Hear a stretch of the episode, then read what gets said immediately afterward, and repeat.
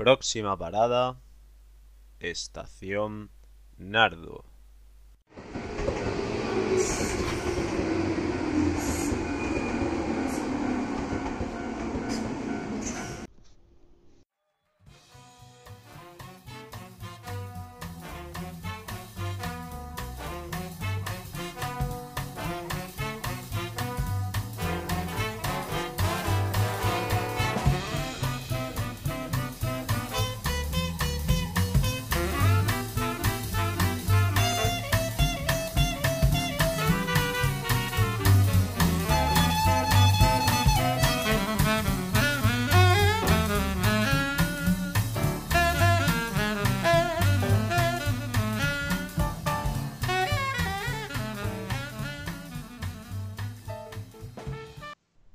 Buenas noches y bienvenidos al séptimo episodio de Estación Nardo. Hoy tenemos con nosotros a, a Leonhard. ¿te quieres presentar a la audiencia? Hola, muy buenas noches. Pues sí, mi, mi seudónimo, por así decirlo, es Leonhard y, y nada, pues soy un emigrante que se, se, vino a Alemania y se busca la vida como puede, hizo una formación aquí y se dedica pues a la hostelería. Vamos, trabajo de camarero ahora mismo, pero muy a gusto. Y también me dedico mucho al tema del sindicalismo, o sea, a trabajar en el sindicato, etcétera, etcétera. Estás metido, en, estás metido en, el, en el sindicato, ¿no? Eh, de, sí. de, trabajadores. Sí, hay mucha gente que dirá que esto es una mierda, que vaya asco lo del sindicato, pero claro, porque lo pensarán teniendo como ejemplo a los sindicatos sindicatos de, de, España, pero aquí es una cosa totalmente distinta y es algo sí. maravilloso. Ya, a mí me has contado alguna cosa y desde luego se nos da se nota mucha diferencia respecto a los derechos laborales, o sea, los derechos laborales de un país respecto al, al otro. A mí me ha llamado bastante la atención el hecho de que los trabajadores de tu empresa, como me habías comentado esta tarde hablando, que hayáis pedido un, un aumento de, del salario base, ¿verdad? Sí, desde que empezó la crisis, nosotros, en teoría por ley, se debería cobrar 60% o aquellas personas que tienen, por ejemplo, hijos, etcétera, etcétera, podrían cobrar el 67% del sueldo, que eso lo paga todo el, el Estado. Pero nosotros hicimos un acuerdo laboral, que eso se hace entre el sindicato, y, o sea, el comité de empresa y la, y la empresa, la que exigíamos el 100% de nuestro sueldo, todo el tiempo que durara, esa cuarentena y tal. Y el 100% no se pudo alcanzar, pero sí que alcanzamos el 90% junto con más acuerdos, por ejemplo, que se alargase esto hasta marzo del año que viene, si la situación empeora, que no se pueda despedir a ningún trabajador, etcétera, etcétera. Son unas condiciones que, que no he visto yo en mi vida. ¿Y, ¿Y qué, por, qué, porcentaje, perdona que te corte, qué porcentaje de, de, ese, de vuestro salario os paga la empresa y qué porcentaje os paga el Estado? El Estado paga el 60% y la empresa paga el 30%. O sea, nosotros estamos cobrando el 90%, pero el 60% viene del Estado. Y, eh, por ejemplo, eso eran cuatro meses. A partir del quinto mes, el Estado paga el 70% y la empresa paga el resto hasta el 90%. O sea que la empresa siempre va a ir pagando menos. Está, sí, desde luego que se nota la diferencia de aquí respecto a Alemania. Aquí los ERTE una, ha sido una medida necesaria porque mucha gente ha, ha, perdido el empleo, ¿no? Pero al final el peso de las nóminas ha terminado siendo una descarga de la empresa y ha terminado recayendo en, en el Estado y por ende al final termina, termina repercutiendo en, en el contribuyente. Sí, aquí es para, prácticamente lo mismo. Lo que pasa es que hay un Estado más sólido, hay algo más de dinero y hay más, algo más de colchón. En España, claro, hay problemas financieros, de deuda, etcétera, etcétera. Y si carga todo el Estado con, con eso. Y luego también hay más pillerías, muchos autónomos falsos y cosas así. Sí, sí, eso, eso de no falta que, que lo jure. Aquí, por ejemplo, es otra cosa distinta. Aquí está todo mucho más estructurado, pero desde la base, ¿no? Y digamos que no hay tanta pillería. Sí que la hay, porque en España tú, por ejemplo, te puedes ver gente que, que está cobrando el sueldo mínimo, que por cierto, ese sueldo mínimo que aprobaste y hace poco, el sueldo mínimo vital o algo así se llama. Eh, el ingreso lo, mínimo. Exacto. Eso lo tiene Alemania desde hace muchísimos años. Sí, no, y no, solo en, no, solo en, Alemania, en muchos países europeos existe ese, ese subsidio, esa renta básica, vamos. Pero continúa, continúa con lo que... Sí, es que eso está también recogido por los derechos humanos, ese es básico. Em, digo que, que eso que, que, nosotros tenemos y que se habla mucho, por ejemplo, en España de, de la gente que se dedica a la pillería, de, de cobrar ese, ese ingreso mínimo y vivir del cuento, por así decirlo. Cuando yo digo, por ejemplo, a qué persona le interesa vivir con 400 euros o con 500 euros. Es que no, no vive. Yo creo que a no nadie. Vive. El problema, es, que el no, problema con, es que hay gente que hace eso y se dedica al dinero negro, a, trabajar en negro, a, a Y claro, eh, ahí es donde viene el- verdaderamente el problema, pero el Estado no te está dando una paga a ti para que vivas, te está Claro. pagando lo mínimo. Realmente están disfrutando de, de, esa, de ese subsidio como si fuese un sobresueldo, ¿no? Es lo que quieres decir.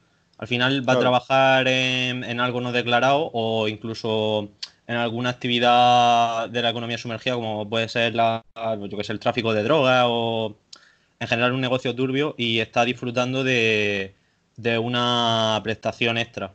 Y encima de todo, dinero blanco, digamos. Sí, correcto, claro. Y sin, sin impuestos ni nada de nada, que ahí es donde viene también la cosa. Claro, y claro, claro. mucha gente dice, claro, ¿para qué trabajar si puedes tener eso que, que es gratis, ¿no? Claro, en realidad ese no es el tema, eso es un poco...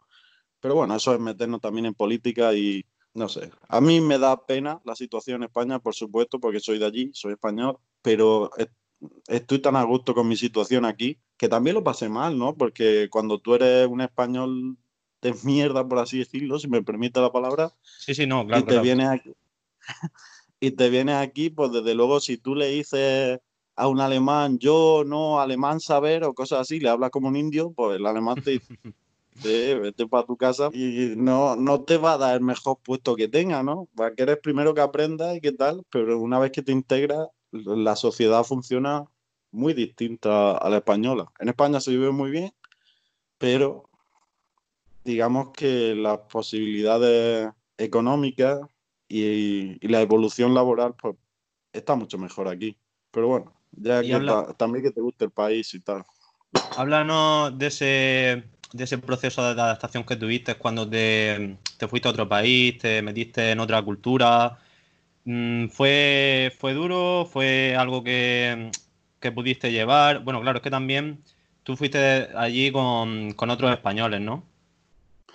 Sí, nosotros vinimos con una, una empresa que se llamaba Colping, una empresa católica que trabaja aquí, que en ese momento hacía intercambio y tal, y nos prometieron, junto con Movipro, que era un- una cosa del Estado, que, hacía, porque ha- ha- hacía falta mano de obra y tal, y con eso se daban una ayuda financiera, o un dinero a, esa- esas personas que se iban a trabajar fuera, a Alemania, les daban una formación, etcétera, etcétera, y todo el tiempo que durase la formación, pues le daban un- una ayuda. Nosotros esa ayuda, nada más llegar, nos la cancelaron y desde, desde luego lo pasamos mal, porque llegamos a la empresa y, teníamos que sobrevivir con lo que nos daba la empresa, que eran pf, 300 euros, y aparte teníamos que pagarnos el bungalow nosotros, que eran 100 euros al mes.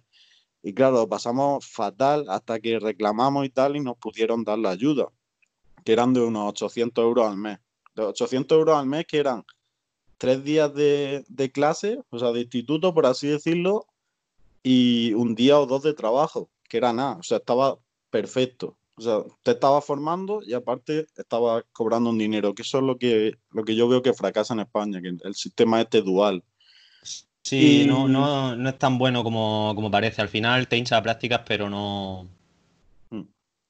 Pues eso, el- la adaptación, pues al principio fue dura. Eh, nosotros tuvimos suerte porque yo me vine a un parque gigantesco con bungalow, etcétera, etcétera. ¿Puedes decir, empresa- el, ¿Puedes decir el nombre? Sí, Center Parks se llama.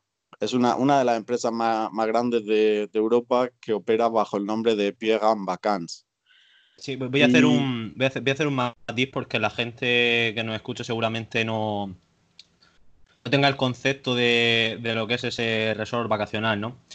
Eh, él trabaja en un, como en un resort, ¿no? Que hay unos, como él dice, unos bungalows que son, digamos, unas casas de, ¿de cuántos metros son más o menos?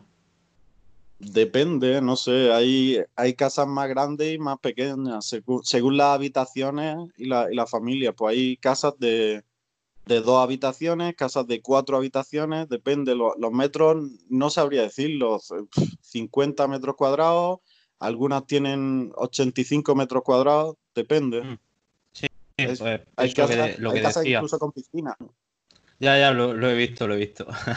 Lo que decía era eso, que es un modelo vacacional que quizá aquí en España nos choque un poco porque es como demasiado familiar. Es como tú te vas a pasar unos días con tu familia, desconectar, estás en un resort donde tienes unos servicios, ¿verdad? Mm. Pero no estás en la playa ni nada de eso, estás a lo mejor en una zona más de montaña, más rural. Correcto, se sitúan generalmente en zonas de naturaleza y se promueve pues eh, ejercicio físico, naturaleza, bienestar y cosas así. Eh, Aquí hay muchas zonas, vienen muchísimos caminantes o senderistas, por ejemplo, y hay zonas maravillosas para ver. La gente no viene aquí a meterse al, Sí, no va a de quedarse fiesta. en el parque y tal, y viene pues a disfrutar, a un poco a vivir de la naturaleza. Claro, claro, van a, a disfrutar con la familia, que es lo que estoy diciendo. Aquí a lo mejor uno piensa en las vacaciones y está, pues no sé, se le viene a la cabeza Ibiza, ¿sabes? Em, la Sí, capital de la ya. fiesta de aquí de España, o se le viene, no sé, mm, algún sitio así, la playa, etcétera. Que el modelo vacacional alemán es más, más familiar, por así decirlo. Mm, correcto. De hecho, ten en cuenta que lo- el sistema estructural alemán hace que lo- los niños, por ejemplo, a los 14 años ya salgan de la casa, ¿no? Se independicen, por así decirlo. 14, 15 años ya están prácticamente fuera. Pero por- porque se lo pueden permitir, porque lo, estudian algo que les da dinero ya directamente cuando lo están estudiando. Pueden Mm. hacer una universidad dual, etcétera, etcétera. Y luego, en lo que respecta a las vacaciones, pues sí, se junta la familia y van to- todos juntos a las vacaciones, pero y sí sienten ese deseo de pasar las vacaciones en familia por- porque el resto del año viven separados, por así decirlo, ¿no? Eh, Claro, eso, eso también a lo mejor difiere respecto a, a la forma, a la, sí, a, a- al- a la familiaridad o la cercanía que tenemos con nuestra familia aquí en España. Claro. Nosotros, por ejemplo, preferimos un apartamento pequeño e irnos o por- con los colegas o lo que sea, o también con la familia, ¿no? Pero preferimos más el tema apartamento. Hay también temas de casas rurales, pero es más apartamento que otra cosa, ¿no? Sí. Pero bueno, que a los alemanes también les gusta. Si Mallorca es uno de los, los sitios favoritos, es un- un- un una isla perdida, por así decirlo. Y mm, cuéntanos, cuando, o sea, ¿tú has sentido rechazo alguna vez en Alemania por ser extranjero? ¿Te han no ya rechazo de vamos a, este es un paria, vamos a dejarlo de lado, sino has notado que ahora ya, claro, ahora ya estás más integrado y, imagino que menos, pero ¿has notado alguna vez alguien sentirse superior a ti por, por tu ser español y el haber nacido en Alemania? Em, a ver, de- te lo decía antes porque como yo me vine a una empresa que, que es holandesa y en la que trabajan franceses, y belgas, eh, alemanes, evidentemente, o sea que hay gente en teoría de diversas nacionalidades, aunque to- casi todas del centro de Europa, ¿no? No se suelen ver muchos españoles o italianos y tal, italianos algunos. Pues el rechazo viene, desde luego, hay, claro que hay rechazo, rechazo y envidia, pero porque la, gente ya, cuando tú entras a una empresa, tú vas a trabajar, ¿no? Y ahí hay gente trabajando que a lo mejor cree que le vas a quitar el puesto de trabajo, cosas así. Y ya hay un, primer mecanismo de defensa en el que esa gente te, te rechaza, ¿no? O incluso hay gente que como no le hables perfectamente el alemán, ya te, te hace como muecas de decir, "Pff, no, eh, prácticamente ni te escucha. Y ahí es donde voy yo a una palabra que a mí me encanta que se llama empatía, Mm. que es el, el, el esto, el, el entender a la otra persona, ¿no? En Sí, ponerte, en su ponerte en su lugar. Claro. Y eso, pues hay mucha gente que no lo entendía, incluso en situaciones de estrés en las que tú deberías entender el idioma perfectamente y, de- y- y en ese momento no has pillado lo que te querían decir y no reaccionas bien porque tal, pues ahí ya genera una crisis en la que te empiezan a coger odio, ¿no? Mm. Y si tú no eres lo suficientemente fuerte para sobrellevar esas situaciones, pues desde luego te atacan y se te echan encima. Y bueno, y ha habido muchos compañeros míos que no han superado esa, esa situación y se han ido. Yo- de hecho, yo soy el único español que queda aquí, de los que vinieron. Y, pero bueno, yo ahora mismo estoy a gusto. Ya te digo que por una parte tuve suerte porque había muchos extranjeros, aunque hablaban perfectamente el alemán todo, pero, eh, y aparte tuve un jefe que, que se involucró mucho en nosotros y mandó circulares por toda la empresa diciendo que por favor la gente tuviese empatía, que nos ayudase y tal. O sea, se implicó sin ser nosotros nadie, ¿no? Se implicó con los, con los trabajadores y hizo, e hizo que los, que los trabajadores no nos rechazasen y nos comprendiesen un poco, ¿no? Y por esa parte estuvo muy bien. Claro, eso Pero creo que claro. nos anima mucho a, a que sigáis trabajando en esa empresa y no os desaniméis y digáis, pues me vuelvo a España. Claro, no, eso, es que claro, necesitaban también trabajadores, pero lo bueno fue eso. Pero claro, eso no lo hacen todas las empresas. Si tú te vienes con una mano delante y otra detrás, lo primero que te va a pedir el empresario es ¿qué estudios tienes? Estudios hechos en Alemania, por supuesto, no, no Claro, los que claro. tú traigas en la mochila. Y si no te sabes desenvolver con el idioma y tal, pues desde luego la va- lo vas a pasar muy mal, pero mal, mal. Y bueno, pero bueno, sí es que a veces, yo lo digo siempre, hay que bajar al infierno para volver a, a subir, ¿no? Como, como la novela de Dante, La, la Divina Comedia, ¿no? ¿no? La Divina Comedia, exacto. O sea, bajar lo más hondo y luego... No sé, un eh, poco, me, me pareció, ahora que lo comentas, me pareció un poco fantoche porque yo, yo lo tengo aquí. De hecho, cuando lo has dicho, le he echado un, un vistazo a la estantería. Me pareció muy fantoche la parte en la que Dante, del Dante Alighieri este habla de, de los cuatro sabios, ¿no? Platón, no me acuerdo quién eran los otros, pero uno era él, ¿sabes? Como en plan, los cuatro sabios está y yo soy uno. sí, eh, me, pareció, me pareció muy gracioso esa parte, ¿sabes? En plan, vaya autofelación que te acabas de hacer, colega. Ya, hombre, habría que echarse flores, yo qué sé. había que tirarla, había, había que soltarla por psicolado. Hay que tirar Hay una cosa- A veces, es como, es como cuando ligas, hay- alguna mentirijilla tienes que meter. Claro, claro, para subir, para subir eh, el ranking. Eh, te quiero preguntar sobre eso. Quiero que me hables del mundo de la noche y de cómo es salir por Alemania y las diferencias que hay respecto a España. No solo en tema de, de cómo es- son las mujeres en Alemania ni nada de eso, sino No, eso, En general, ¿cómo es la gente? cliché. ya, claro, por Sí. eso lo digo. A ver, eh, mm, en tema discotecas, etcétera, no hay mucha diferencia con lo que te puedas encontrar en España. O sea, siguen habiendo las mismas cosas, la música cambia quizá un poco porque ellos tienen su propia música, ¿no? Y digamos que la universalización, la- o sea, la globalización y tal, hace que, que la fiesta sea prácticamente la misma. De hecho, ahora mismo escuchan muchísimo reggaetón, que eso es prácticamente lo que encuentras tú en todas las discotecas.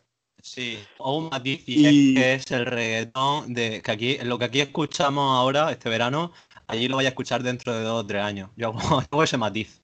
Y ya continúa. Sí, o incluso directamente se, se escucha ya este año, porque el- digamos, digamos que los medios ya son tan bestias, porque yo ya tengo Sí. amigas y amigos que, que ya con Spotify ya se van Bueno, cogiendo, bueno, ya se, eh, se van cogiendo canciones que van sonando y ya, ya las meten y, y vamos, eso era antes, ¿no? Cuando empezaba que, que las rechazaban un poco por, por decir, joder, ¿esto qué es? Pero ahora les encanta y eso no veas. Y respecto al cómo se organiza la gente, el tema de fiestas y tal, hay que tener claro que la gente aquí cena a las 6 de la tarde, 6, 7 de la Mm. tarde, ¿no? Esa es la cena. Y luego, eh, a la hora de salir de fiesta, tú tienes los pubs, lo que se llaman los pubs de toda la vida, como el pub irlandés clásico, ¿no? Pub Sí. hay muchísimos y la gente se va a los pubs, que eso es sentarse en un sitio, empezar a beber cerveza ahí a lo bestia, o whisky, y, y después del pub, pues lo que te queda son los, las discotecas y todas esas cosas. No existe el fenómeno este como Tasca ¿no? o como...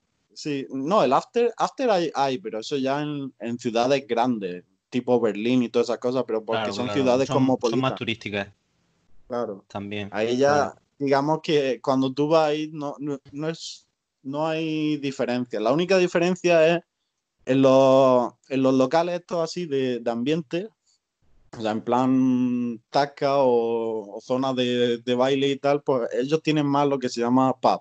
Y el pub es algo más tranquilo, ¿no? Tienen su música, se escucha rock y todas estas cosas y eso.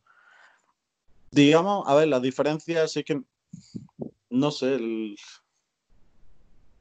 Hombre, yo antes de que, de que digas nada, yo he estado allí, he salido en, en una discoteca por allí. A lo mejor me animo después y cuento, cuento mi experiencia con mi, mi- mi experiencia con, con el acercamiento a la mujer alemana.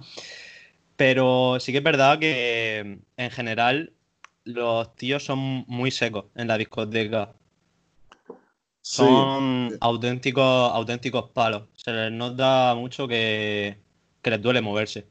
Y mira que yo no soy aquí el, el bailarín pro ni el más discotequero, porque de hecho las discotecas son locales que no me llaman mucho, ¿no? Pero, pero que les falta, les falta esa, esa gracia que tenemos en España, esa vida, esa picardía. Sí, ten en cuenta que nuestro, eh, nuestra cultura viene mucho pues del flamenco de, y luego también de, de lo que cogemos del, de Sudamérica, que es la bachata y todo esto- todos estos bailes así Sí, el, el que latineo, el nos hacen, latineo. sí, nos hacen movernos de otra manera, ¿no? La cultura alemana, que eh, como cultura alemana, digamos que no tiene muchos años, porque por temas de la, de la guerra y, tal, eh, se formó en- básicamente en los 90 y tal, y ahí pegaba duro, el 80-90, y ahí pegaba muy duro el techno. O sea, el techno este italotecno o algo así que se llamaba, que se hacía en Italia, en España también, y en Alemania hay muchísimas discotecas de techno, de música máquina, ¿no? Y la gente pues no tiene una cultura del bailoteo y de moverse y del disfrutar, son muy de, son, sí, como tú, como tú decías, palo. Son muy Sí, de pum pum, la cabeza para arriba y para abajo, me voy para allá. Es, Ojeando a ver si hay alguna chica que tal para acercarse y eso, pero sí, básicamente son. Es un tío plantado ahí, mirando. eh, Se moverá, se mueve un poco si acaso, pero no baila. Podemos dejarlo ahí, no baila. nosotros llenamos las vistas, ellos no, ellos están ahí. Claro. Bueno, ellos también lo hacen, lo que pasa es que se quedan, no, no tienen el sentido del baile, ellos son más gorilas. Sí, Yo le llamo gorila, pues. Pero bueno, también es que Ale- en Alemania, por ejemplo, también hay muchos rusos, muchísimos, y, y polacos, y, y turcos, y, y claro, esa es, es como una amalgama de muchas culturas, ¿no? Y, de sus culturas, que cada una tiene su propio esto, pero como te decía, en lo que es discoteca y tal, pues el, en la música techno y la música tradicional alemana, que es lo que sería para nosotros un Manolo Escobar o cosas así, son lo que más llama la atención, lo que más escuchan y no tienen tanta cultura del bailoteo. Ya, claro. Pues voy a, voy a contar yo la anécdota que he dicho antes y luego si quieres nos cuentas tú una que voy a... Quiero introducir una nueva sección, te lo he comentado antes, pero bueno, cerramos esto contando yo lo mío y tú si quieres cuenta algo si no, sin compromiso. Y te, te comento lo que vamos a hacer. Bueno, lo mío se resume fácil. Eh, estabas tú además, estábamos en la discoteca, me había tomado unos cuantos Jackie Coles, que por cierto, el, la copa de allí, el, cubatilla, es un, cubatilla literalmente. Son, te venden el alcohol por centilitros. Si tú pagas 30 centilitros de alcohol, son 30 centilitros de alcohol y te lo echan como en un vaso de agua o un poco más fino. Que no, eso del vaso de tubo y, y que te echa alcohol el camarero hasta que digas para, es una cosa muy de aquí y de, y de pocos sitios más. El bueno, caso- 3 centilitros, dirá, pues 30 centilitros Sí, sí, es o sea, me- de la botella. 30 mililitros quería decir, sí, que me, 3 centilitros. Me, me he confundido, sí, van, van a medidor. Nada, pues eso tú lo sabes. eh, Estábamos ahí, se me acercó una, una chica, me dijo algo en alemán. Yo no me enteré de una mierda, se lo dije en, en español y en inglés. Me volvió a decir algo en alemán, me, quedé así con cara de tía, no, te estoy entendiendo. Nada, me, agarró de la mano, me recorrió toda la discoteca y me llevó a, a su amiga, que bueno, eh, por si la, gente que no me conozca y que me esté escuchando, yo no lo digo por nada, ¿eh? Yo peso sobre unos 60 kilos, poco más, un poco menos. Pero me llevó, me llevó delante de una mujer que era como casi dos veces más alta que yo y que seguramente me duplicaba el peso. Solamente tenía, quería, quería decir esa anécdota. Ya tú si quieres contar algo. Sí, una buena anécdota. Vamos, que ahí ya has dicho lo que... Falta, falta, decir, falta decir que, que, claro, yo lo estaba flipando porque la amiga estaba sentada justo al lado del cuarto de baño y yo estaba en plan, pero macho, ¿cómo van a saco aquí la alemana? La tía esta que ni, ni la estoy entendiendo, me, me, está empezando a, preocupar y tú, en plan, ¿dónde va la loca esta, sabes? Además, tenía, o sea, el típico, eh, no sé, que tenía pinta de, de, tía rebelde, no sé si me explico. Mm. Y nada, dicho eso, cuenta tú lo que quieras contar. No, yo te, te voy a hacer un inciso ahí nada más. Esa fue una discotequilla que, fuimos aquí de cerca, no es, no es el ejemplo claro de, Alemania. en Colonia, por ejemplo. ¿eh? De discoteca, digo, que no es. Sí, en Colonia, por ejemplo, tú te encuentras 100.000 discotecas mil veces más llenas y más de otro rollo. Ahí, bueno, era más, más tranquilillo, más, pero, pero que sí, que aquello fue lo que fue. la, tía fue a rescatar a su amigo y luego, la, luego, la tía no que, luego la tía no quería, la amiga no quería bailar conmigo, ya para más Henry. Fue como en plan, ¿para qué te traes a este? O sea, ¿para qué te lo traes? No sé qué. No sé, fue una Y terminé bailando con el amigo. vale. Eso, eso, sí que se me había olvidado decirlo y, me parece lo más importante de la historia. Arriba las personas amables. y bueno, eh, Hoy esta tarde he estado jugando a un juego que se llama Kind Words, palabra amable, y voy a aprovechar porque me ha dado una idea para crear una sección. Te comento un poco de qué va el juego. El juego va es como si fuese una, no es un chat como tal, pero es como si fuese una especie de chat. Tú tienes un avatar en una habitación y puedes o bien hacer peticiones o bien responder peticiones. Haces preguntas, te responden preguntas, ¿no? Entonces, ha habido algunos casos que me han llamado la atención. Voy a poner uno en concreto que, Voy a poner dos porque con uno le he cagado respondiendo y ahí desde ya, si alguno quiere jugar al juego, que se piense muy bien lo que, lo que va a decir porque la puede cagar como en el ejemplo que, he hecho yo. Empiezo poniendo el ejemplo que más me llamado la atención porque es muy emotivo y es una chica, no sé de qué país era porque no lo dice, pero era una chica que estaba escribiendo que sus padres la habían obligado a hacerse la, ablación. Y que en su país, o sea, ella, su único deseo en la carta era poder masturbarse. No estaba pidiendo que sus padres le dejaran tener novio, ni, ni que pudiese tener sexo, ni nada. Su único deseo de la, de la pobre chica esa era, era eso, era poder masturbarse. Y encima de todo decía que los dildos o los consoladores estaban prohibidos en su, en su país, tío. te lo juro de verdad que, esa carta le terminó diciendo que, que le dieran por culo a sus padres que cuando pueda viaje a otro país para reconstruirse el imen. O sea, el imen, perdón, el, el clítoris. Y lo, otro que iba a decir que, que es lo que digo, que a veces no, no, Yo porque soy un gilipollas total, tío, que lo he pensado dos minutos.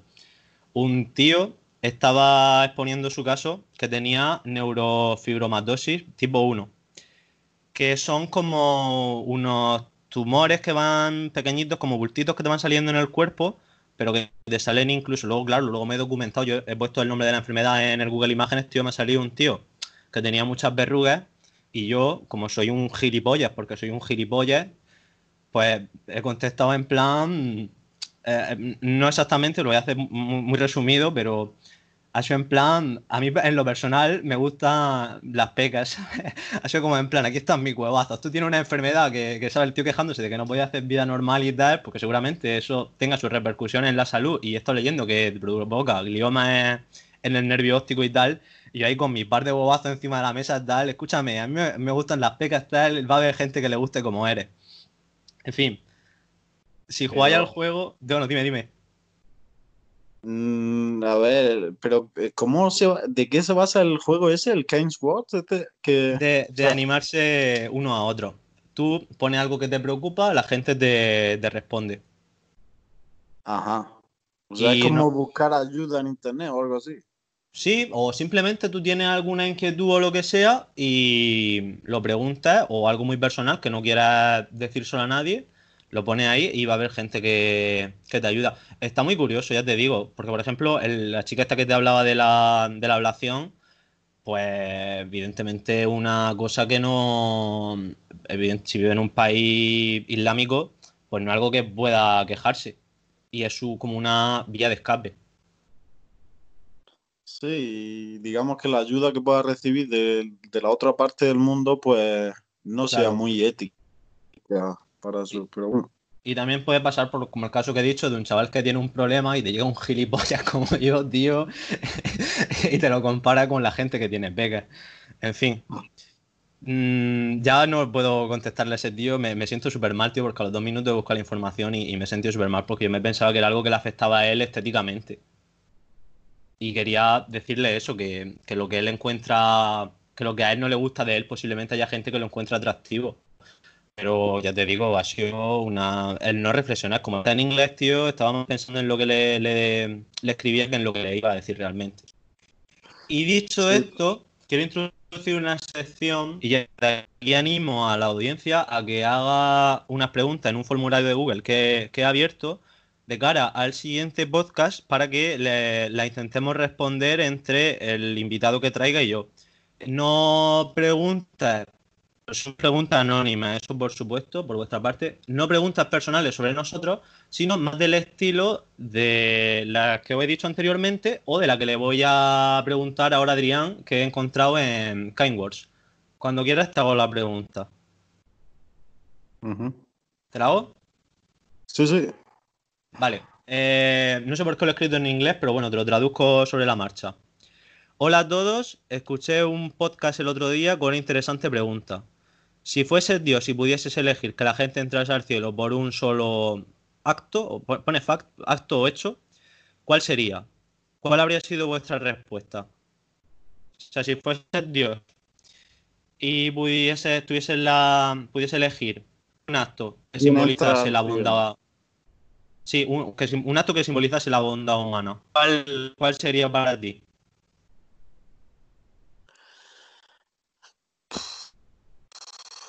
Pues vivir una vida completa eh, con virtud, o sea, con rectitud y, virtud, es decir, em, con el respeto al prójimo, con viviendo y dejando vivir, por así decirlo.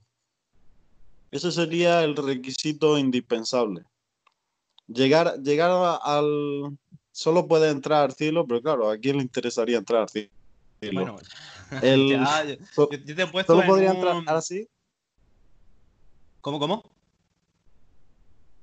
Sería un poco como, como en el Rey León, como en el ciclo de la vida. Vive y deja vivir. Un mm. poco ese estilo, ¿no? El respeto. Sí, el, el Hakuna Matata, ¿no? El Hakuna Matata, sí.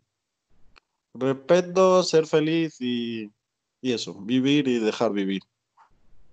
Ese sería el requisito indispensable. Vale, pues interesante, interesante respuesta. Y no hemos pasado bastante de tiempo. Te dejo, como, como siempre, un minuto de cierre para que digas lo que quieres. Salude a quien te apetezca. En fin, este minuto es tuyo. No te preocupes por el tiempo porque es un minuto, pero un minuto virtual porque no llevamos como media hora, así que nada, dale. Pues nada, me, despido, un placer estar aquí con la audiencia, con, con Antonio, que hace un podcast de puta madre. Gracias, gracias. Y como antes he dicho, para mí lo mejor en el mundo es la empatía, que es algo que se, le, se les niega por profesión a los, a los médicos porque, bueno, lógico, porque a los médicos les llega gente que dice, a mí me duele aquí, y les llega súper sugestionada y el médico no se puede poner en el puesto de la persona. Pero es algo que me interesa muchísimo, el, el tema de ponerte en la situación de la otra persona, de entenderla, de que ella te entienda a ti. O sea, la empatía, digamos, que es, es, algo que me gustaría que la gente pusiese en práctica y que, bueno, no, no voy a dar aquí una, lección como si yo fuese Jesucristo, ¿no? Pero digamos que esa palabra me encanta. Bueno, pues ya había escuchado a Adrián, importante la, empatía para con los demás y ponerlos en su situación porque cuando criticáis al inmigrante que viene, ya sé que, la mayoría de la gente que escucha esto tiene dos dedos de frente, pero ponerlo en su situación, cuando criticáis al inmigrante que viene a hacer los trabajos que nadie quiere hacer y tiene dificultades con el idioma y está pasando por un proceso de adaptación difícil y dejando a, su familia en otro país. Como él dice, la empatía es clave. Y aquí terminamos el episodio de hoy. Hemos grabado unos 35 minutazos, que, está muy bien, oye. Batiendo cada vez. Todos, todos los programas vamos subiendo un poquito. Estamos en Spreaker. Eh, hoy me he dado cuenta, me, he enterado de que se pronuncia iBox, iBooks, perdón. En Google Podcast. Me, he mudado a Anchor también, que ya iré spameando por ahí. Por ahí la, las nuevas. Los nuevos hosts. Dejaré un formulario de Google, como ya he dicho, en la página del podcast y seguramente también por, por mis redes sociales, porque todavía no le he creado a esto redes sociales. Voy un poco a, a, la zaga, tío. Ayer, de hecho, sincronicé de mi Instagram personal con, con, los números de teléfono, o sea, que para que veas tú cómo estoy yo de lo, lo que me llaman a mí las redes sociales. y nada, un placer tenerte aquí también con nosotros. Espero que la gente haya haya aprovechado el podcast y si está pensando en, en, irse fuera o lo que sea, les dejaré tu les dejaré un link a tu Instagram o alguna red social que tú me digas en, en el, la descripción de, del episodio para que te contacten y, si les puede ayudar, pues oye. Yo encantado. Muchas gracias también por, eh, por este tiempo. Y nada, yo espero haber ayudado. También habrá detractores, ¿no? Gente que diga, no, este dice tonterías. Bueno, es mi experiencia. Y yo, desde luego, bueno. Pues nada, muchas gracias. Y hasta la próxima. Venga, pues nada, nos vemos en el siguiente episodio y buenas noches.